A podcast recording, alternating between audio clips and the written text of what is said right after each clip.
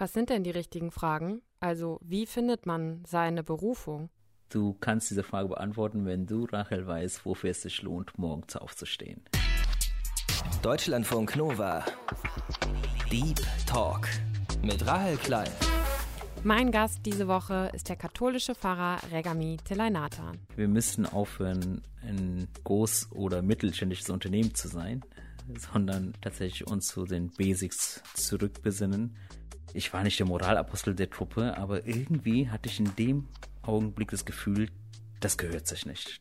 Wir alle wollen glücklich sein. Das würde ich jetzt mal jedem Menschen mal unterstellen. Cobra Kai. Ich habe, äh, glaube ich, da doch tatsächlich noch die Wurzeln von Bollywood in mir, dass ich gedacht habe, naja, Filme machen liegt uns. Ich habe damals in meiner naiven Vorstellung immer gedacht, der Pater Manolo kifft bestimmt den ganzen Tag. Also anders kann ich es mir gar nicht vorstellen. Ich ringe manchmal auch mit der Institution Kirche. Deutschlandfunk Nova. Regami, du lebst ja heute nicht mehr im Kloster, bist aber damals mit 17 Jahren, als du noch in der Schule warst, mal für mehrere Jahre ins Kloster gegangen. Da warst du in einem Alter, wo andere ihre ersten Freundinnen haben, Partys feiern. Hast du das nie vermisst alles? Ähm, sagen wir mal so, also ich hatte schon auch eine gute Jugend. Es ist nicht so, es ist dann bis zu meinem 17. Lebensjahr irgendwie die Jugend äh, an meiner Entwicklung vorbeigezogen wäre. Ähm, du hast ich, also auch gefeiert. Genau, ich war auch mittendrin und daher kam, glaube ich, auch die Überraschung, weil ich eigentlich da so ziemlich gut integriert war in eine sehr gute und aber auch verlässliche Freundesgruppe um mich herum hatte. Und das hat natürlich, glaube ich, auch nochmal zu einer größeren Überraschung geführt, weil man irgendwie, wie du ja schon sagst, ähm, nicht miteinander verbindet, diese beiden Welten. Mhm. Und für mich war es aber vollkommen sinnvoll. Ja. Gab es denn einen Moment oder ein Ereignis für diese krasse, ist ja eine krasse Entscheidung, also ein sehr krasser Cut? Ja, es war tatsächlich etwas, was eben ausgelöst worden ist. Ich glaube schon, dass ich grundsätzlich für solche Dinge empfänglich bin und empfänglich war. Mhm. Aber für mich gab es einen entscheidenden Faktor. Es war so, dass in meinem Freundeskreis ein Selbsttötung vorlag von einer guten Freundin, die eben mit mir aufgewachsen ist und diese, dieser Verlust und der Umgang mit dem Tod eines geliebten Menschen hat mich doch in meinen Lebensplanungen und in meinen Vorstellungen über Sinn und Leben und Lebensinhalt herausgefordert. Mhm. Und ich habe damals nach ganz vielen Antworten gesucht ich wollte irgendwie versuchen zu begreifen, was da geschehen ist und was überhaupt es noch für einen Sinn macht, Leben zu gestalten, wenn es so schnell wieder vorbei sein kann und wenn schnell die Menschen aus deinem Leben in die Normalität hineingehen und du einfach gefühlt vergessen bist. Und diese Fragen haben eher dazu geführt, dass ich mich mit äh, den ja grundsätzlichen Fragen der Menschheitsgeschichte, woher komme ich, wieso lebe ich, wohin gehe ich, mich doch da auseinandergesetzt habe. Und ähm, diese Suche hat mich dann tatsächlich ins Kloster geführt. Hattest du das Gefühl, dass diese, also wenn du sagst, äh, was, welchen ja, Sinn hat auch das Leben, wenn man auch sofort vergessen wird, hast, hattest du das Gefühl, dass das bei deiner Freundin damals dann so war? Ja, ähm, für mich war es damals eine total herausfordernde Zeit. Ähm, es war eigentlich das erste Mal, dass ich überhaupt an einer Beerdigung bewusst teilnahm. Hm. Und dann auch noch von einem sehr nahestehenden Menschen. Das hat mich schon damals sehr bewegt. Und zwei, drei Wochen danach, könnten auch vier sein, ich weiß es nicht mehr genau. Jedenfalls war ich dann mit der Clique, mit der ich eben aufgewachsen bin, zu der auch dieses Mädchen gehört hat, zusammen. Und dann fragte dann einer aus dem Freundeskreis, äh, hör mal, in zwei, drei Wochen ist eine Party in der Wetthalle, das ist so eine Location, wo ich aufgewachsen bin, mhm. soll ich da Karten besorgen und ich war nicht der Moralapostel der Truppe, aber irgendwie hatte ich in dem Augenblick das Gefühl, das gehört sich nicht, das kann nicht sein. Wir haben gerade erst Abschied genommen und jetzt denkt mir schon wieder ans Feiern, das kann doch nicht sein. Und das habe ich auch irgendwie den anderen mitgeteilt und daraus entstand eine doch emotionale Diskussion, weil mhm. einige sagten, ja, du hast recht, sie ist tot, aber wir leben ja noch, unser Leben muss ja irgendwie weitergehen. Und was hältst du denn für eine angemessene Zeit zu trauern? Oder willst du etwas sagen, wir trauern nicht? Und die anderen, und ich gehörte auch dazu, die dann sagten, naja, aber es muss doch irgendwie etwas anderes geschehen in unserer Mitte, damit auch deutlich wird, dass es nicht mehr da ist. Wir können doch nicht einfach so tun, als wäre jetzt alles vorbei. Und naja, jedenfalls eines führt zum anderen und an dem Tag haben wir uns tatsächlich so zerstritten, dass wir wirklich eine längere Zeit nicht miteinander irgendwie sprechen konnten. Also mhm. da waren zu viele Verletzungen auf allen mhm. Seiten. Und das hat natürlich auch nochmal meine Suche verstärkt. Ne? Also wenn plötzlich alles irgendwie zusammenbricht als junger Mensch. Ja. Ähm, ich habe mich damals auch ähm, ein Stück weit verloren gefühlt. Und ich wusste aber nicht, wo ich die Antworten bekommen würde auf Fragen, die ich selber nicht formulieren konnte. Es waren Fragen da, aber ich wusste nicht, was sind das für Fragen, die mich so unruhig machen und wo finde ich Antworten oder Menschen, die es beantworten könnten. Regami Telainatan ist heute 38 Jahre alt und lebt in einer WG in Bonn. Als er damals mit 17 erstmal ins Kloster gegangen ist, da waren seine Familie und seine Freunde ziemlich überrascht, weil Regami mit seinem Glauben jetzt auch nicht unbedingt hausieren gegangen ist und ziemlich gut in seinem Freundeskreis integriert war. Aber dieses Klosterleben war für ihn einfach eine komplett neue Priorisierung, die alles andere, also Fragen nach Familie, Partnerschaft, in den Hintergrund hat treten lassen. Regami hat dann später Theologie studiert, ist zum Priester geweiht worden und ist heute Pfarrer im Erzbistum Köln. Was er da genau macht, darüber sprechen wir gleich noch. Ich will von ihm aber erstmal noch wissen, wie diese Klosterzeit für ihn als jungen Erwachsenen war, weil das ihn ja ganz, ganz stark geprägt haben muss. Was hat dir dann dieses Klosterleben und dann ja auch die Laufbahn, die du dann eingeschlagen hast, was hat dir das dann gegeben, dass dich das dann ja irgendwie erfüllt hat und dir doch eine Antwort darauf gegeben hat? Die Geschichte mit dem Kloster ist eigentlich nicht so leicht zu beantworten. Es ist nicht so, dass ich die Fragen gestellt habe und dann im Kloster die Antwort gefunden hm. habe, sondern während ich mir diese Fragen gestellt habe, bin ich mit dem Kloster in Berührung gekommen. Also ich war schon vorher irgendwie öfters mit den Menschen im Kloster, mit den Mönchen irgendwie in Kontakt getreten, weil ich da als Jugendleiter, Gruppenleiter aktiv war und die Räumlichkeiten von denen mitbenutzt habe. Und mhm.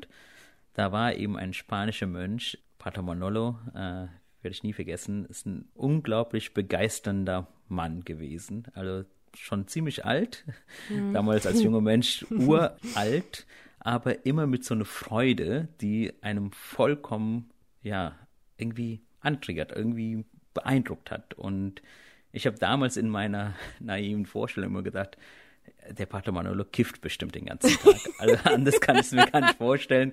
Ich kenne es nur von meinen verkifften Freunden, dass sie so grinsend durchs Leben gehen. Naja. Äh, Hast du ihn mal gefragt, ob er kifft? ja, ich habe ihn mal gefragt, ob er Drogen nehmen würde. Der hat dann irgendwann gelacht und er sagte mir dann irgendwie nebenbei so einen Satz wie, naja, Regame, ich habe meinen Platz im Leben gefunden, deshalb bin ich so glücklich. Und irgendwie kam mir so ins Gespräch, ne, wie findet man so einen Platz im Leben, was bedeutet das überhaupt, meinen Platz im Leben finden? Und daraus entstand irgendwie so regelmäßige kurze Begegnungen und auch mal eine längere Begegnung. Und irgendwann äh, habe ich ihm all das erzählt, so was ich selber irgendwie nicht richtig in Worte fassen konnte. Also meine Überforderung mit den Fragen, die Suche nach Antworten. Und er hat mir keine Antworten geliefert, aber ich hatte zum ersten Mal das Gefühl, dass hier vor mir jemand sitzt, der versteht, was ich gerade irgendwie durchmache, der diese Fragen sich selber auch schon mal gestellt hat. Und das war für mich irgendwie eine vollkommene Erleichterung, jemand zu finden, der irgendwie diese Fragen nicht einfach so als, naja, gut, unwichtig oder nebensächlich abtut, sondern die ernst genommen hat und hm. auch darin gestärkt und bestärkt hat, Fragen zu stellen. Und daraus begann eigentlich so meine erste Beziehung mit diesem Kloster. Und ich war dann recht oft dann im Kloster und dann haben sie mich auch immer mehr ja, eingespannt, beziehungsweise irgendwie auch mir eine neue Welt eröffnet in dieser Welt des Dienens. Also sie hatten ganz viele Projekte, Senioren, Psychiatrien etc. Und da war ich zum ersten Mal dann in eine neue Welt eingetaucht, wo es eben darum ging, ganz für andere da zu sein. Und ich stellte immer mehr fest, dass erstens es mir lag, dieses Dienen, wenn man es mal so mal ganz pathetisch formulieren will. Mhm. Und andererseits stellte ich fest, dass es mich irgendwie erfüllt, dass ich irgendwie eine Freude und einen inneren Frieden empfinde, wo plötzlich meine eigenen Fragen nicht mehr so laut sind, wenn ich mich um die Fragen anderer kümmere. Und das, würde ich sagen, war die Faszination, die dieses Kloster damals auf mich auch ausgelöst hat. Jetzt könnte man natürlich da fragen, wenn man dient und sich mit den Fragen anderer beschäftigt, ist das dann einfach nur eine Ablenkung davon, sich nicht mit seinen eigenen Fragen zu beschäftigen, ne?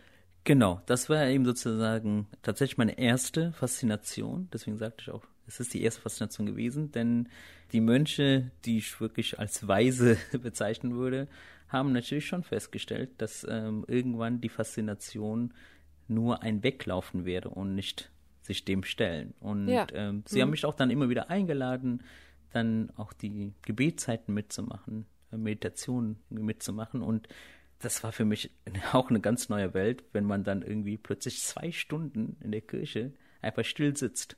und, äh, und nicht weglaufen kann und keine Ablenkung hat und nicht irgendwie sich berieseln lassen kann, wenn die eigene Stimme plötzlich so laut ist, dass man sich der auch stellen muss. Und da konnte ich aber zum ersten Mal aber auch mich denen auch wirklich stellen, weil ich bis dahin tatsächlich immer wieder nur Lösungswege gesucht habe, um die Stimmen leiser zu drehen bzw. wegzulaufen. Und plötzlich stellte ich fest, ich kann mich denen stellen und ich kann diese Fragen tatsächlich auch jetzt anders beantworten. Wenn man Regami so trifft, dann hat man einen bescheidenen, ziemlich humorvollen Menschen vor sich, der seinen Lebenssinn darin gefunden hat, anderen zu dienen und Gott in allen Dingen des Lebens zu suchen und zu entdecken, wie er selber sagt. Und dabei kümmert er sich vor allem um die Ärmsten der Armen, also die Menschen, die wirklich am Rande der Gesellschaft stehen. In einem Freisemester damals, in seiner Studienzeit in Indien, hat er in einem Sterbehaus mitgeholfen, wo arme und todkranke Menschen hingebracht werden, damit sie nicht allein auf der Straße sterben müssen. Und Regami gehört außerdem der Corpus Christi-Bewegung an, die von Mutter Teresa gegründet wurde und deren Mitglieder ebenfalls sehr einfach leben. Regami, wir machen zwischendurch auch immer eine kleine Spontanitätsübung, damit wir dich auch noch ein bisschen besser äh, kennenlernen. Ich habe hier so ein paar Sätze vorbereitet, die kannst du einfach mal vervollständigen. Meine aktuelle Lieblingsserie ist Cobra Kai. Worum geht's da? Das ist die Fortsetzung von Karate Kid. Und Karate Kid, also vor allem die erste Folge, endet damit, dass eben ein, sag ich mal, ein großer Endgegner besiegt werden muss. Und äh, Cobra Kai setzt genau da an und macht eben den besiegten Endgegner zum Hauptmittelpunkt dieser Serie. Wie es mit ihm nach 20 Jahren weitergegangen ist und total spannend. Das passt ja auch irgendwie zu dir, ne? Endgegner und allem. Eine Sache, die ich immer dabei habe, ist mein Rosenkranz. Dein Rosenkranz, den hast du immer dabei? Genau, ja. Warum? Also ist das normal? Hat das jeder Pfarrer immer oder hast du den einfach nur immer dabei? Das weiß ich nicht, ob jeder es dabei hm. hat, aber ich habe es immer dabei, weil ich auch jeden Tag Rosenkranz bete und weil ich oft meinen Rosenkranz weggebe. Also ganz oft habe ich Begegnungen mit Menschen, wo ich spüre, dass ihnen jetzt nicht nur meine Begleitung wichtig ist, sondern auch etwas mitgegeben werden müsste, was ihnen klar macht, dass sie jetzt nicht alleine sind. Und dann gebe ich meinen Rosenkranz immer dann diesen Menschen mit. Und kriegst du den dann wieder oder holst Nein, du dir dann einen neuen? Dann hole ich mir einen neuen. Aber es ist so für mich eben wichtig, dass ich etwas von mir mitgebe. Nicht etwas, was ich gekauft habe, noch schön eingepackt ist, sondern etwas, was mich begleitet hat, was ich immer wieder in meinen Händen gehalten habe, was ich immer wieder benutzt habe, um zu beten. Ähm, das ist schon etwas sehr Persönliches, was ich dann diesen Menschen weggebe, mitgebe. Aber es zeigt auch meine Verbindung mit diesen Menschen. Wenn ich kein Pfarrer geworden wäre, dann wäre ich wahrscheinlich Folgendes geworden. Ähm, Sozialpädagoge. Sozialpädagoge? Ja. Passt ja auch irgendwie. Sehr, sehr ähnlich. Hattest du nie mal irgendwie so einen ganz anderen Wunsch? Äh, ich habe mir tatsächlich schon mal Gedanken gemacht, ob ich nicht irgendwie in so eine Filmbranche mich versuchen sollte, aber so eher im Bereich Filme machen. Okay, jetzt nicht als Schauspieler. Nicht als Schauspieler, um Gottes Willen, nein. als Schauspieler für Kirchenfilme.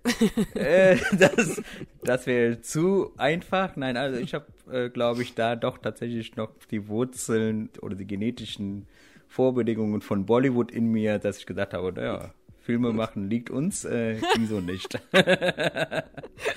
Eine Frage hätte ich noch.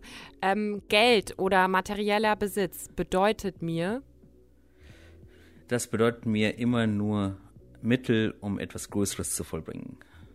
Was heißt das? Das hört sich extrem altruistisch an. Ja, es ist so. Also ähm, die Welt funktioniert nun mal so, wie sie funktioniert. Ich kann und muss es nicht gutheißen, aber viele Dinge wären nur dann möglich, wenn die finanziellen Mittel da sind. Und die finanziellen Mittel sind aber ja nicht an sich schlecht, sondern nur, wenn ich sie falsch einsetze. Und ich versuche mit dem Geld, was mir am Ende des Monats übrig bleibt, etwas zu tun. Also ganz konkret ist es so, dass ich ganz verschiedene Projekte habe und Ordensgemeinschaften habe, die ich unterstütze weltweit und sie leben auch tatsächlich von diesem Geld und daher bedeutet Geld eben für mich eine Möglichkeit, irgendwo anders etwas Größeres zu erschaffen. Sparst du dann, sparst du für dich selber dann nichts? Also ich meine, Nein. als Pfarrer verdient man ja jetzt nicht so schlecht, oder? Nee, man verdient nicht so schlecht, aber ich habe keine Sparbücher, Sparkonten. Ich habe nicht mal eine Rentenversicherung. Gar nicht. Ich habe alles auf, ich habe alles aufgegeben, ja. Ich habe auch keinen eigenen Möbel. Also äh, ich habe alles aufgegeben und versuche so verfügbar zu sein und aus dem Vorsehen Gottes zu leben. Und irgendwelche materiellen Sicherheiten brauchst du einfach nicht, oder wie? Nein, brauche ich Nein. nicht. Ja, das ist eben Gottvertrauen. Regami, wenn man das alles so hört, dann klingt das, als wärst du der, der, der beste Mensch der Welt und der selbstloseste. Und alles gibt es auch irgendwas, was du an dir selber kacke findest. ja, absolut. Ich bin unglaublich ungeduldig. Also, das ist. Na, immerhin. das ist nicht zu beschreiben. Und ich bin jemand, der, naja, wie soll ich es am besten formulieren? Meine Kolleginnen und Kollegen, vor allem wenn sie neu anfangen, kriegen von mir immer eines gesagt. Dass, wenn ich irgendwie unter Stress stehe oder wenn etwas nicht so klappt, wie ich es will, und dann irgendwie mein Gesicht sich verändert oder mein Tonlage sich verändert, dass das nie etwas ist, was sie bitte persönlich nehmen sollen. Das ist äh, etwas, wo ich immer wieder äh, mich selber darüber ärgere, dass ich so bin. Also es ist halt, wo ich auch versuche, an mir zu arbeiten, aber ähm, ich kann dann ganz Kannst fast schon cholerisch, cholerisch ungeduldig sein. werden. Okay. Ja, cholerisch, mhm. fast schon cholerisch. Ah, also ja, okay. Ist, äh, ich bin da äh, tatsächlich, was bestimmte Dinge angeht, glaube ich, äh, ungenießbar. Gibt es irgendeine Sache, die dich immer richtig, die dich richtig auf die Palme bringt? Ja, und zwar äh, bringt es mich dann richtig auf die Palme, wenn Meinungen mit Wissen vertauscht werden. Das hm. ist immer ganz schlecht, wenn man irgendwie auf sozialen Medien unterwegs ist und das dann immer wieder feststellen muss, dass es viele Menschen gibt, die nach diesem Prinzip äh, leben. Aber ähm, das ist, was mich dann tatsächlich ärgert, wenn dann also mit wirklich plumpen Verallgemeinerungen und Urteilen umgegangen wird. Und das habe ich gerade eben in politischen Diskursen oft mitbekommen und das ärgert mich unheimlich. Du bist ja mittlerweile Direktor für Berufungspastoral, also Direktor der Diözesanstelle für Berufungspastoral im Erzbistum Köln. In welchen Situationen weißt du ganz genau, das, was ich hier mache, da bin ich genau richtig? Wenn ich Menschen dabei helfe, die richtigen Fragen zu stellen, weil ich äh, eines Tages selber davon profitiert habe, dass jemand bei mir war, um die richtigen Fragen zu stellen. Und ähm, jetzt darf ich es eben auf der anderen Seite tun und daher weiß ich, dass ich genau richtig bin. Was sind denn die richtigen Fragen? Also, wie findet man seine Berufung? Du kannst diese Frage beantworten, wenn du, Rachel, weißt, wofür es sich lohnt, morgens aufzustehen. Das ist alles? Die Frage das ist, das, ist die, das ist die allgemeine Frage. Ich würde sagen, es ist so ein bisschen mehr, aber es ist eigentlich sozusagen, worauf eigentlich die Frage immer wieder zielt. Ja, also wir alle wollen glücklich sein. Das würde ich jetzt mal jedem Menschen mal unterstellen, dass wir alle diese Sehnsucht haben, glücklich zu sein. Und zufrieden zu sein. Und das hat auch irgendwie mit dieser Frage zu tun. Wofür lohnt es sich, morgens aufzustehen? Und nicht nur morgen früh, sondern jeden Morgen, immer wieder. Und viele Indikatoren können dabei helfen, diese Frage zu beantworten, beziehungsweise auch weitere Fragen. Also, ne, also zum Beispiel, wo sind meine Stärken, Talente, wo habe ich Freude dran, wovon kann ich auch leben, weil mhm. ich muss ja irgendwie meine Rechnung am Ende des Tages bezahlen können.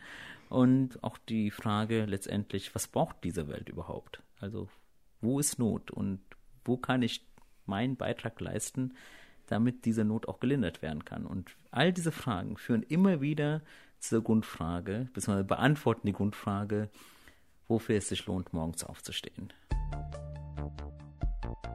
Regamis offizielle Jobbezeichnung ist heute Direktor der Diözesanstelle für Berufungspastoral im Erzbistum Köln.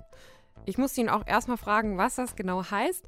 Aber im Grunde geht es darum, dass er jungen Menschen dabei hilft, herauszufinden, welchen Weg sie in ihrem Leben einschlagen wollen und ob ein Weg innerhalb der Kirche was für sie sein könnte. Naja, und auch wenn diese Frage, wofür stehe ich morgens auf? Wofür lohnt es sich, morgens aufzustehen? Erstmal so ein bisschen cheesy vielleicht klingt und sehr simpel, ist ja doch die Frage, könnte ich die für mich selber eigentlich einfach so beantworten? Gab es mal Zeiten, wo du an deinem Berufsweg, an deiner Berufung gezweifelt hast? Ähm, gezweifelt habe ich nie. Also nicht nie? an meiner Entscheidung, nein, habe ich nicht. Aber ich habe gerungen. Das ist ein Unterschied. Mhm. Zweifel gehört auf jeden Fall dazu, ja, keine Frage.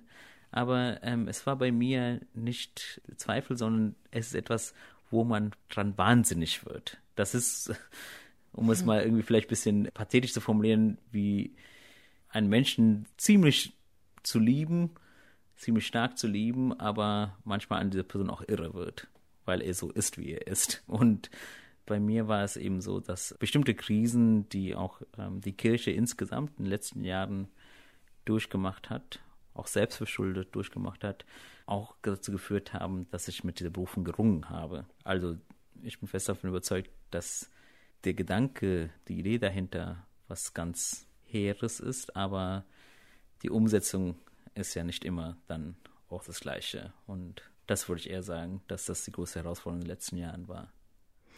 Lass uns da gerne mal ein bisschen näher auch drüber sprechen. Also generell auch über die katholische Kirche, der du ja nun mal angehörst, die ja unglaublich streng hierarchisch organisiert ist. Inwieweit kann man da als normaler Priester in Anführungszeichen oder als normaler Pfarrer Kritik an Entscheidungsträgern üben, die über einem stehen?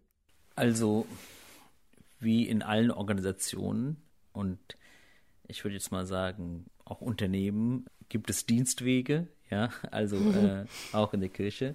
Und Die sind manchmal man kürzer, kann, manchmal länger. Manchmal kürzer, manchmal länger, genau. Manchmal erfolgreicher, manchmal nicht so erfolgreich.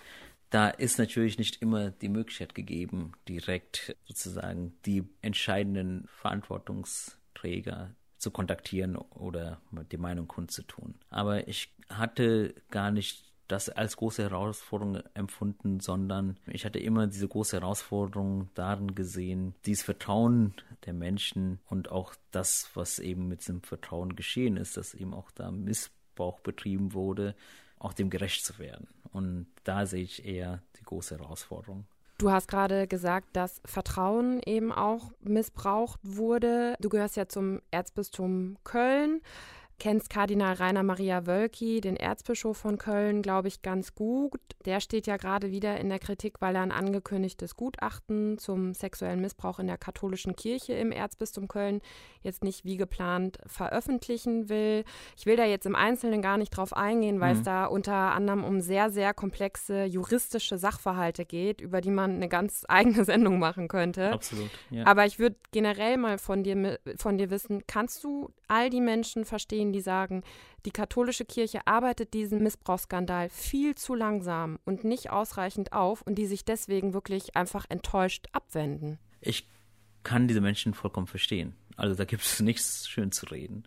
wir tun alles, was äh, möglich ist, um solche Strukturen zu vermeiden. Also was Prävention angeht und Intervention angeht, sind wir sehr, sehr gut aufgestellt. Das kann man nicht anders sagen. Das muss man auch mal erwähnen. Wir haben eine sehr gut funktionierende Fortbildung aufgebaut für alle Beteiligten in der Seelsorge, um ja gegenseitig auch eine Sensibilisierung herbeizuführen damit so etwas nie wieder geschehen kann. Aber was die Aufarbeitung angeht, und daran geht es ja hier äh, vor allem in der Studie, hm. da stelle ich einfach fest, und das ist ja auch, äh, was viele Menschen wütend macht, dass es viel zu lange dauert. Ähm, dass immer wieder wir als Kirche um Vertrauen werben und bitten, aber andererseits dieses Vertrauen aber auch nicht mit unseren Taten auch entgegenwirken. Und da kann ich es ja, anders gar nicht formulieren, kann ich es vollkommen verstehen, wenn Menschen darüber enttäuscht, wütend und auch verletzt sind. Wie regelst du das dann für dich persönlich? Also ziehst du dann daraus irgendwelche Konsequenzen oder ja, also, ne, wie machst du das für dich, wenn du da dann selber auch enttäuscht bist und sagst, boah, ja, das läuft hier irgendwie nicht richtig? Da komme ich eben genau auf die Frage zurück, Rahel, die du vorhin gestellt hast, ob ich an dieser Entscheidung mal gezweifelt habe. Ähm, ich habe nicht gezweifelt, aber ich ringe mit dieser Entscheidung. Es wäre falsch formuliert, aber ich ringe manchmal auch mit der Institution Kirche, weil eben ich schon auch die Dinge sehe und auch realistisch sehe, die wir verändern müssen, wo aber das nicht dann so schnell geht, wie ich es mir persönlich wünschte und auch so konsequent geht wie ich es mir wünschte, weil da natürlich auch noch andere Dinge da reinspielen, wie du eben gerade schon gesagt hast, Persönlichkeitsrechte und all die juristischen Dinge, die eben auch dazugehören. Aber all das macht ja die Sache für mich nicht besser und auch mhm. nicht für die Beteiligten und Betroffenen. Und da ist es schon für mich dann auch eine persönliche, auch geistliche Herausforderung, dann mir klarzumachen, dass ich eben nun mal als Priester auch Teil dieser Kirche bin und auch dieser Kirche repräsentiere und ich kann nicht alles an dieser Kirche verändern, die veränderungsnotwendig wäre. Aber ich kann da vor Ort meinen Beitrag leisten, damit solche Entwicklungen nicht nochmal passieren können. Und da bin ich auch sehr dankbar dafür, dass ich eben gerade an dieser Stelle jetzt bin, wo ich nun mal bin, wo ich künftige Generationen nochmal prägen kann. Und das gibt mir immer wieder auch die notwendige Energie und Leidenschaft, dann meine Arbeit und meine Verantwortung auch nachzugehen. Würdest du sagen, dass man ein Stück weit dann auch zu dieser Institution gehören muss, um sie verändern zu können? Ja, das würde ich absolut so formulieren. Man kann nichts verändern, wenn man nicht auch in einer solchen äh, Entwicklung mit drin ist. Also Change Management funktioniert nur dann am besten, wenn man auch da ist, wo eben Veränderung geschehen soll. Von außen betrachten und urteilen, das kann jeder und kann jede. Und das ist auch, was momentan ja auch in unserer Gesellschaft so fragwürdig ist, dass bei allen Fragen, die momentan gesellschaftlich auftauchen, politische Entscheidungen, ja, sogar jetzt mit der Corona-Pandemie, die Entscheidungen, die getroffen werden müssen. Es gibt unglaublich viele Expertinnen und Experten, die von außen meinen, es besser zu wissen, hm. aber weder selber etwas dafür tun, dass es besser wird, noch bereit sind, sich mit der Materie wirklich auseinanderzusetzen. Und urteilen und kritisieren, das kann jeder. Aber verändern, das kann man nur dann, wenn man bereit ist, auch ähm, hineinzusteigen die Ärmel hochzukrempeln und anzupacken. Im vergangenen Jahr sind ungefähr 270.000 Menschen in Deutschland aus der katholischen Kirche ausgetreten. Die Mitgliederzahlen sind seit Jahren rückläufig. Das hat nicht nur mit den Missbrauchsskandalen und der mangelnden Aufarbeitung zu tun, sondern auch mit der Einstellung der Kirche zu Themen wie Homosexualität oder auch die Gleichstellung von Mann und Frau. Wenn man mit Regami spricht, dann finde ich, hat man einen sehr reflektierten und auch kritischen Menschen vor sich, der offen zugibt, dass er mit der Institution Kirche, von der er ja Teil ist, auch manchmal sehr stark ringt. Regami hat sich bisher aber eben dafür entschieden, Teil dieses Systems zu sein und das auch erstmal zu bleiben um auch die Möglichkeit zu haben, Dinge verändern zu können, wie er selber sagt. Was müsste die katholische Kirche in deinen Augen machen, damit sie wieder attraktiver wird und damit sie, ja, damit nicht immer mehr Menschen sie verlassen? Wenn die Kirche tatsächlich wieder attraktiver für die Menschen werden soll, dann muss die Kirche wieder ursprünglicher werden. Ursprünglich in dem Sinne, dass so hart es auch klingt und so verletzt auch bestimmte Menschen jetzt sein werden durch diese Aussage, wir müssten aufhören, ein groß- oder mittelständisches Unternehmen zu sein, sondern tatsächlich uns zu den Basics zurückbesinnen. Die Basics ist eben tatsächlich diese Botschaft von Jesu Christi leben, also vorleben am eigenen Leben und das Bestmöglichste tun, damit hier auf Erden eine gerechtere Welt entstehen kann. Und wir haben aber gerade hier in Deutschland in den letzten Jahren eine Institution aufgebaut, die sehr finanzstark, aber auch sehr bürokratisch und fast schon bürgerlich eingerichtet ist. Und ich glaube, damit haben wir keine Zukunft. Wir müssen sicherlich einiges was wir aufgebaut haben, abbauen, beziehungsweise in andere gute Hände abgeben und uns den wesentlichen Dingen wieder zuwenden. Was wäre sowas, was man, was du abgeben würdest? Äh, ich würde erst einmal die ganzen Gesellschaften, die wir aufgebaut haben, die verschiedenen Einrichtungen, die wir auch nur aufgrund von Kirchensteuer aufbauen konnten, abgeben. Ich würde überhaupt nochmal die Frage des Kirchensteuers in den Raum werfen, ob diese Lösung, die wir in Deutschland haben, die sicherlich auch viele Vorteile hat, wirklich notwendig ist. In vielen Ländern funktioniert auch die Kirche sehr gut ohne ein solches Steuersystem. Da würde ich einfach sagen, müssen wir in den nächsten Jahren diese Fragen dringend beantworten, wenn wir unseren Auftrag gerecht werden wollen. Würdest du die Kirchensteuer abschaffen? Wenn es nur nach meiner Person gehen würde und nach meinem Empfinden, ja. Ich würde eine Solidarsteuer vorschlagen, dass jeder Mensch, ganz gleich, welchen Glauben oder Nicht-Glauben er hat, einen Beitrag für die Gemeinschaft leisten muss, seinen eigenen Beitrag, ihren eigenen Beitrag leisten sollte und dass aber am Ende des Jahres jeder sich das dann aussuchen darf, wohin das Geld geht. Ob es Amnesty International ist, die katholische Kirche, die evangelische Kirche, Greenpeace, das mag dann jeder Einzelne selber entscheiden, aber ich glaube, ein solches System wäre wesentlich verständlicher für alle Menschen und würde auch sicherlich dazu führen, dass die Kirche nicht immer nur mit diesen Themen in Verbindung gebracht wird. Pfarrer Regami im Deep Talk, vielen Dank für deine Zeit. Sehr gerne. Das war der Deep Talk für diese Woche. Ich bin Rahe Klein. Wir hören uns bald wieder, wenn ihr mögt. Bis dahin, passt auf euch auf. Deutschlandfunk Nova. Deep Talk. Jeden Mittwoch um 20 Uhr. Mehr auf deutschlandfunknova.de.